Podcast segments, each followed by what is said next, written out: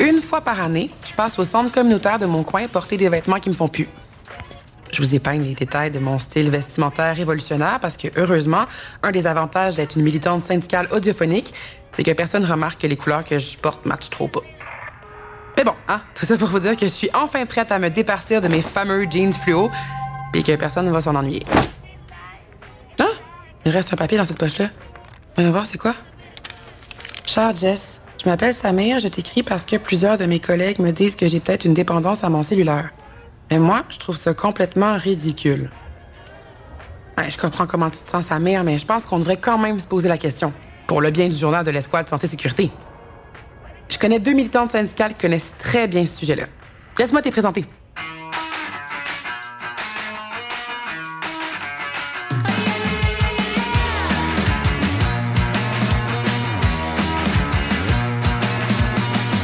Allô, Annick. Ça va bien? Oui, comment ça va, Jess? Oui, ça va bien. Merci de me recevoir. Là, je viens de voir aujourd'hui parce que j'ai trouvé un papier dans le fond de ma poche de jeans. En fait, c'est mon ami Samir. Tous ses collègues lui disent qu'il est pas mal toujours après son téléphone cellulaire. Bon, lui, il pense que c'est pas nécessairement un problème. OK. Pourquoi tu penses que c'est toi que je suis venue voir aujourd'hui pour les problèmes de dépendance? Ben, probablement parce que j'ai été sur le comité longtemps, puis je peux probablement vous donner euh, des bonnes lignes directrices là, euh, à savoir si c'est un enjeu de dépendance ou pas. Que justement, c'est quoi une dépendance? Une dépendance, c'est tellement vague parce que ça peut être plusieurs choses. Quelqu'un qui consomme de la drogue, ben éventuellement, sa consommation, peu importe la quantité, une monnaie sera pas suffisante, va devoir consommer davantage, comme l'alcool. On va devoir consommer davantage, donc ça coûte plus cher.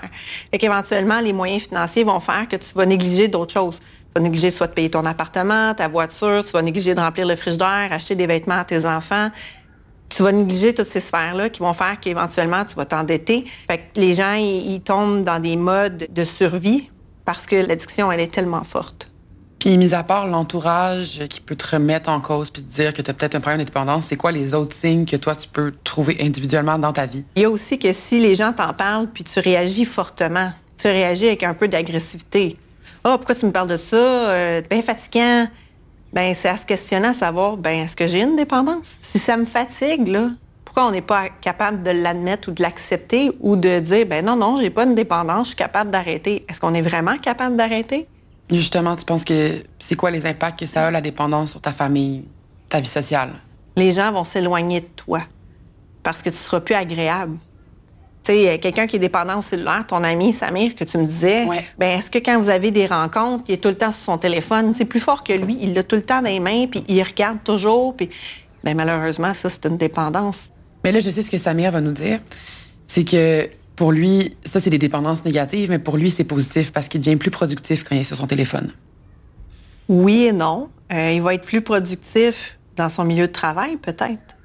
Mais quand il est avec ses amis, c'est contre-productif.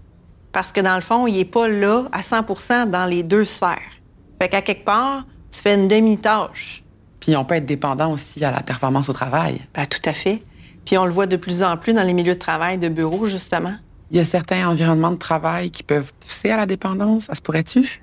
Ben oui, parce que maintenant, les employés qui sont à la maison avec leur laptop, tout ça, ils vont entendre l'ordinateur faire ding-ding. Tu sais, des fois, ils vont se sentir obligés d'aller répondre aux courriels. Puis là, quand ils voient que c'est le patron qui écrit, ah là, ils se sentent encore plus obligés de répondre, tu sais. Fait que, oui, ça crée une dépendance, puis il n'y a pas de déconnexion. faut qu'il y ait un respect de l'horaire de travail de l'employé. Si l'employé fait du 9 à 5, ben après 5 heures, il n'est plus rejoignable avant le lendemain matin 9 heures. Mais si je comprends bien, presque tout peut tourner en dépendance. Ça dépend de la relation qu'on a avec la technologie, l'alcool, le jeu, peu importe. Dans ce cas-là, comment on fait pour prévenir? Souvent, ça va être de regarder c'est quoi les signes et symptômes. Est-ce que le lieu de travail parle de l'aide aux employés qui est disponible? Est-ce que c'est affiché partout? Est-ce qu'on en parle lors des rencontres d'équipe, des choses comme ça? Il faut enlever les barrières de dire euh, c'est honteux. Donc, l'étape la plus difficile, ce serait d'admettre qu'on a une dépendance puis d'aller en parler? Tout à fait. C'est d'admettre qu'il y a quelque chose qui ne va pas. Puis ça, c'est pas facile à faire, ce saut-là. Il y a plein d'endroits qui peuvent aider là, pour les dépendances. C'est pas juste nécessairement dans le milieu de travail. Si tu gêné que ton milieu de travail, il y a d'autres organismes dans le communautaire qui peuvent te donner de l'aide super facilement. Pour n'importe quelle dépendance, il y a moyen d'avoir de l'aide. Hum, je me demande, quel genre d'aide est-ce qu'on peut avoir? Hey, Jess! Oui, Jovanka? Savais-tu que la FTQ s'implique depuis 30 ans dans le développement du réseau des personnes déléguées sociales? Ah ouais? Une personne déléguée sociale, c'est d'abord une personne membre de la section locale qui a été formée par la FTQ, qui participe à la vie syndicale.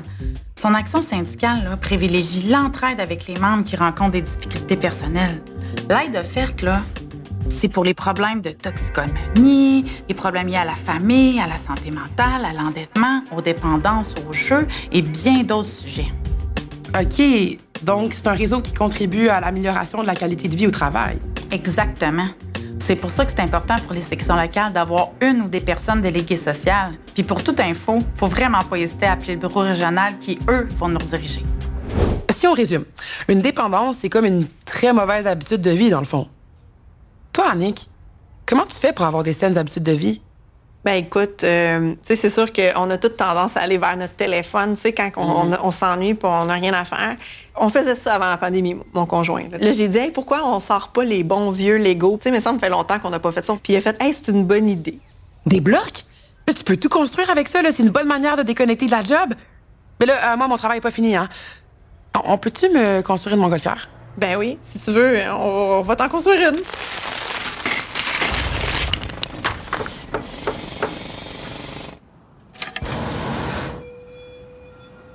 Samir, je sais pas ce que tu penses de tout ça, mais je te conseille de bien écouter la suite parce que ma bonne amie Dominique Saint-Jean, a connaît son affaire. Tu vas voir. Ah, on arrive. Allô, Dominique? Allô, Jess. ça va bien? Ça va bien, toi? Ben oui, merci. T'as pas trop peur des hauteurs? Ben non, ça devrait aller. Bon, ben, du coup, on y va. Super. OK, attention, ça monte. Est-ce que tu voudrais expliquer en première, Samir, ce que tu fais, toi, dans la vie? Oui, ben moi, je travaille euh, au service correctionnel dans un établissement euh, pénitentiaire pour femmes et j'offre des programmes correctionnels pour réduire euh, les problématiques qui les ont amenés à être incarcérés, donc souvent des problématiques de dépendance à des substances, de dépendance affective. Puis qu'est-ce que tu répondrais à Samir qui ne croit pas qu'il y a un problème de dépendance? Ben, je dirais clairement à Samir qui ressemble beaucoup au profil de gens qui développent une dépendance. Rares sont ceux qui rapidement reconnaissent avoir un problème. À partir de quel moment on sait qu'on est dépendant ou qu'on a un problème de dépendance? Bien, souvent, il va y avoir, euh, si on n'a pas accès, ben, des signes physiques, des signes psychologiques comme des stress ou euh, des inquiétudes qui sont irrationnelles. Par exemple, si j'ai euh, égaré mon téléphone et puis que j'ai l'impression que toute ma vie vient de s'écrouler, ben, c'est quand même des signes. Ah ouais, ça ressemble à sa mère. Maintenant, il faut comprendre que les dépendances, c'est un enjeu de santé et sécurité au travail, non? Bien, à plusieurs égards, euh, il y aura toujours un impact sur l'équipe, sur un groupe, sur le lieu de travail aussi, lorsque quelqu'un fait face à des dépendances de façon majeure aussi. Si quelqu'un arrive intoxiqué ou euh, est moins performant, a plus de difficultés au travail dû au fait qu'il a joué sur son téléphone jusqu'à 3 heures du matin, il arrive en retard, il a des difficultés, bien, l'ensemble de l'équipe euh, va avoir un impact qui est lié à ça. Alors, je pense que en général, pour quelqu'un qui réalise qu'une dépendance vient interférer avec ses aspects positifs, sains dans sa vie, aura envie de retirer probablement l'aspect dépendance qui devient problématique, puis qui souvent entrave justement la qualité de ce en quoi la personne tient profondément. D'où l'importance de la solidarité dans le milieu de travail. C'est certain parce que dans le fond, la solidarité fait en sorte que les gens sentent qu'ils ont un appui, qu'ils sont pas seuls. Puis c'est quoi le rôle de l'Alliance là-dedans? Dans le fond, l'Alliance, c'est sûr que c'est un syndicat euh, qui se veut proactif dans différents aspects, dont les dépendances, qui veut démontrer aux membres, euh, justement, qu'il existe euh, des solutions, puis on identifie certaines personnes qui vont être davantage en lien, que ce soit avec des ressources, et puis qui vont pouvoir supporter les membres dans ce cadre-là. Un des outils vraiment utiles dans ces situations-là, c'est le cercle de changement. Comment ça fonctionne? Quand on parle d'un cercle de changement, normalement, on parle de pré-contemplation. C'est les autres qui ont un problème de penser que j'ai un problème. Moi, je considère pas que j'en ai un. Au niveau de la contemplation, mais peut-être qu'il y a un problème finalement. Là, je me rends compte que j'ai moins d'argent à la fin du mois, puis j'ai plus de misère à me lever le matin. Après ça, c'est la préparation. Donc, soi-même, commencer à voir qu'est-ce que je peux faire. Est-ce que c'est suffisant d'aller au AA ou faut que j'aille six mois dans une thérapie fermée? Donc, tu sais, être capable de préparer, puis ensuite être dans l'action. Puis Puis tant que la personne n'est pas rendue à reconnaître que ça y pose problème dans les différentes sphères de sa vie, ben l'engagement au changement est moins là. Puis en même temps, ben autant que quelqu'un s'aime, se choisit, ben va normalement être plus en mesure de trouver des solutions qui vont être saines. C'est ce que je souhaite euh, à nos membres et à Samir aussi. Ah, merci, Dom, pour tes réponses. Je pense que ça va vraiment avoir aidé Samir. Ben, je le souhaite. Ça te dérange-tu si on prend un moment juste profiter de la vue? Respirons profondément puis regardons la belle vue. C'est parfait. Ah. C'est fou ce qu'on peut construire avec des blocs pour enfants. Hmm.